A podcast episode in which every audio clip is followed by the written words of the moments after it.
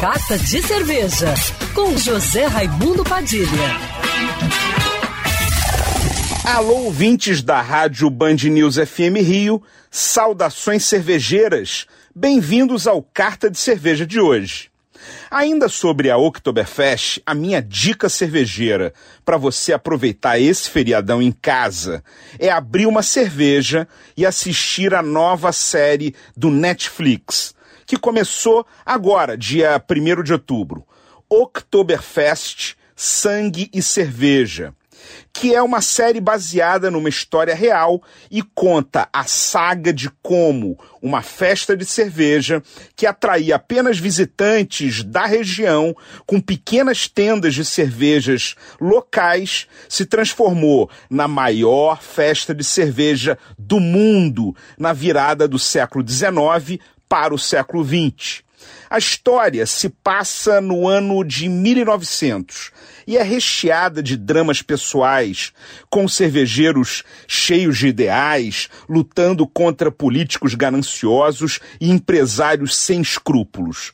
De um lado, Kurt Prank, dono de uma mega cervejaria que quer construir o primeiro pavilhão para 6 mil pessoas, feito inédito para a época.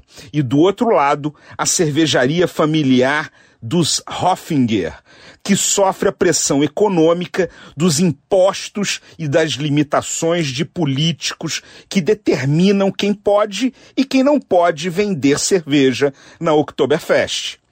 Calma que eu não vou dar nenhum spoiler. Vale a pena assistir a série. São apenas seis episódios que você mata fazendo uma maratona no feriadão. A reconstituição de época é fantástica e o pano de fundo do universo cervejeiro como cenário para toda a trama com certeza vai agradar a todos, desde quem trabalha com cerveja até quem apenas aprecia uma bela lager. Aliás, encha sua caneca com uma boa lager alemã e se ligue nessa série. Oktoberfest, Sangue e Cerveja no Netflix. Saudações cervejeiras e para me seguir no Instagram, você já sabe, arroba Padilha Sommelier. Quer ouvir essa coluna novamente? É só procurar nas plataformas de streaming de áudio. Conheça mais dos podcasts da Band News FM Rio.